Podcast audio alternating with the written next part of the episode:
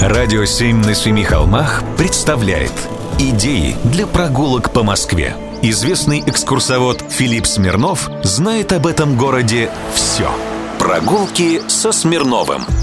Здравствуйте, с вами Смирнов Филипп. Говорят, что за МКАДом жизни нет – я не согласен. Конечно, там нет такой концентрации туристических объектов, как в центре города. Однако именно в спальных районах можно найти важные для Москвы артефакты и истории. Вот, например, север столицы, район Западная Дегунина. Впервые село Дегунина упоминается в духовной грамоте Ивана Калиты в 1336 году. В период правления Петра Великого его так называемые морские экспедиции мерили глубину местных рек и решили, что тут можно вырыть канал – в сторону Питера. Однако те планы не были реализованы.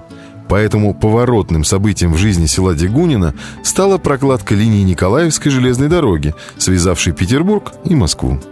Железнодорожная колея, однако, разделила эту местность пополам. Но сельскому обществу была выплачена компенсация за доставленные неудобства. Крестьяне все инвестировали в строительство храма. Он и сейчас здесь стоит. Железнодорожную станцию назвали Ховрина – Первый вокзал там был небольшим и деревянным. А вот второй был уже кирпичный, с двумя залами ожидания для пассажиров первого, второго и третьего классов. В число обязательных помещений входили также кабинет начальника станции и комната телеграфиста.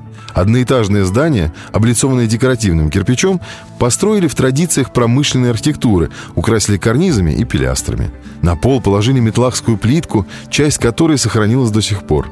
Потолки украсили лепными карнизами. А помещения вокзала отапливались печами в подвале. Дым выходил наружу через каналы, прогревая стены.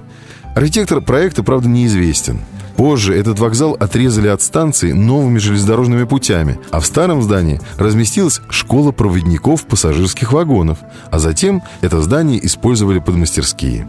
Ныне вокзал пустует, но туда можно доехать и посмотреть, как все выглядело. Причем это все только вершина айсберга – как и вся Москва. Прогулки со Смирновым. Читайте на сайте radio7.ru. Слушайте каждые пятницу, субботу и воскресенье в эфире «Радио 7» на Семи холмах.